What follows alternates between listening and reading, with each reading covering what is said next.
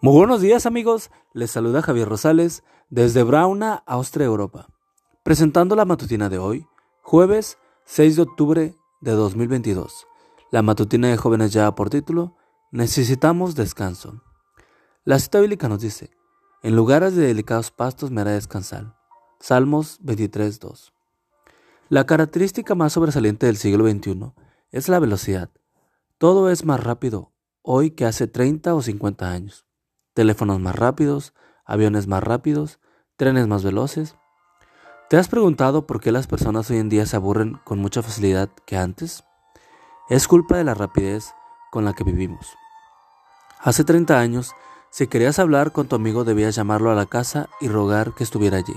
De lo contrario, debías esperar al día siguiente para verlo. Hoy, con tan solo teclear en tu teléfono, tienes a todo el mundo a tu disposición y al instante.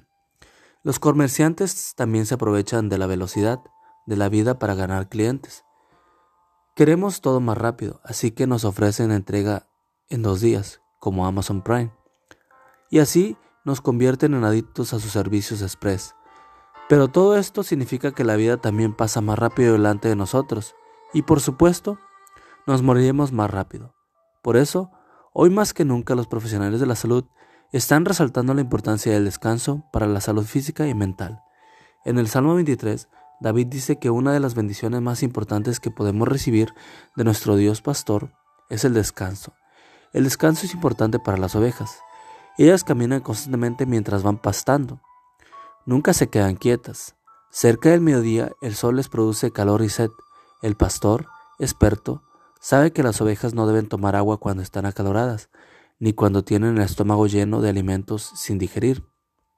Por eso busca un lugar de sombra, de pastos verdes y frescos, para llevar a sus ovejas y allí las hace descansar. La calma, el solaz y la reflexión son vitales para el ser humano. Detenernos por un instante para evaluar lo que estamos haciendo con nuestra vida y de lo que los que están bajo nuestra responsabilidad es necesario.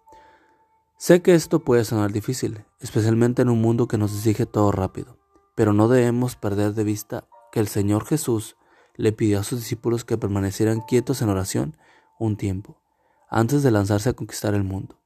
Esas pausas siguen siendo necesarias hoy. Por eso el mensaje de Dios para ti en este día es, haz una pausa para compartir contigo en este día.